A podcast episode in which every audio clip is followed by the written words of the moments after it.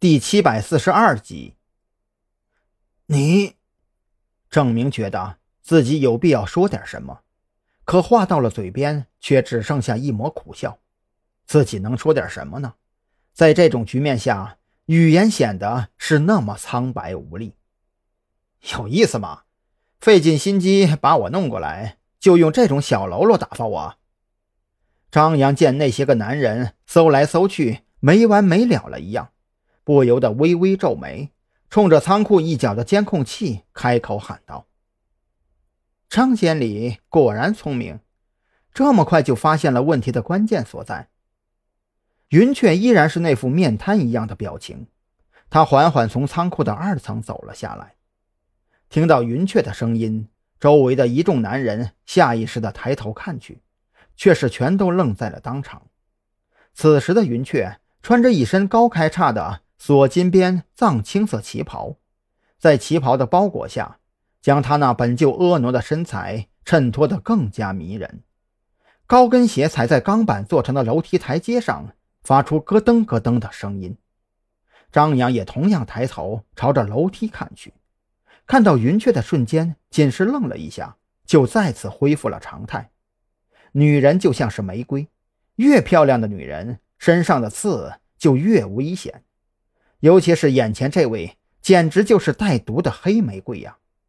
唯一美中不足的，这朵黑玫瑰露出来的半边脸，表情非常僵硬，似乎是个面瘫患者。千里，你叫错了吧？等云雀走到跟前，张扬的目光落在他那张别致的半边面具上，这面具做工非常精美，普普通通的皮质材料，经过一番剪裁之后。不但遮掩了面容特点，更是将露出来的半边脸衬托得更加完美。严格意义上讲，不应该说是我叫错了，而是我叫早了些罢了。云雀摇晃着婀娜的身姿，走到张扬近前，从搜身的男人手里接过张扬的手枪，拆开弹夹，拿在手里把玩着。九二式，这玩意儿。真的能给你安全感吗？我总不能扛着机枪满街跑吧？我是警察，不是恐怖分子。张扬对此只能苦笑。在临海市的时候，特侦局的枪械库里，像格洛克幺七之类的全自动手枪自然不少。可山南市这边嘛，有的用就不错了。人家刑警队还用着七九冲呢。云雀不置可否地笑了笑。将手中的九二式丢给张扬，很抱歉用这种略显粗鲁的方式请您过来见面。本来我还在为了该如何向你解释而大伤脑筋，可是天公作美，就在二十分钟之前，我找到了一份用来向你赔罪的礼物，而且我敢保证，这份礼物一定会让你非常满意。是吗？张扬接过手枪。随意塞进口袋里，转头看向目瞪口呆的郑明。他那辆车的事儿也是你们做的吧？我挺奇怪的，前几个小时你们还恨不得撞死我，怎么这会儿态度就一百八十度大转变了？此一时彼一时，不是吗？毕竟，张先生的未来或许会成为最年轻的理事层呢。云雀根本不在乎。张扬这夹棍带棒的嘲讽，嘴角微微扬起，面瘫一样的脸上浮现出一抹浅笑。李氏，算了吧，相比较这个，我更喜欢好好的活着。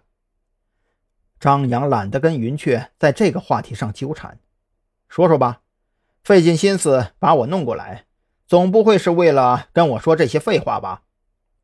这里不方便说话，不如我们换一个更好点的环境。坐下来慢慢谈。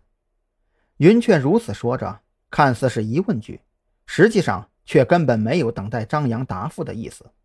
他径直走到郑明身边，语气颇有些惋惜的开口说道：“可惜了，如果你足够聪明，应该按照我们说的，在家里老老实实等着才对。难道你没有听说过吗？知道的太多，并不是好事。”别杀我！我我什么都不知道，我什么都没有看到，什么都没有听到。郑明这会儿吓得都快要尿裤子了。先把他找个地方关着吧，今天心情好，不想因为你坏了心情。云雀冷冷地丢下这话，也不管身后的郑明发出杀猪般的哭嚎，转身朝着刚才下来的楼梯走去。经过张扬身边的时候，伸出手指，轻轻在张扬的手臂上蹭过，面具外的半张脸上露出一抹轻笑：“跟我来吧，我们换个环境，好好聊聊。”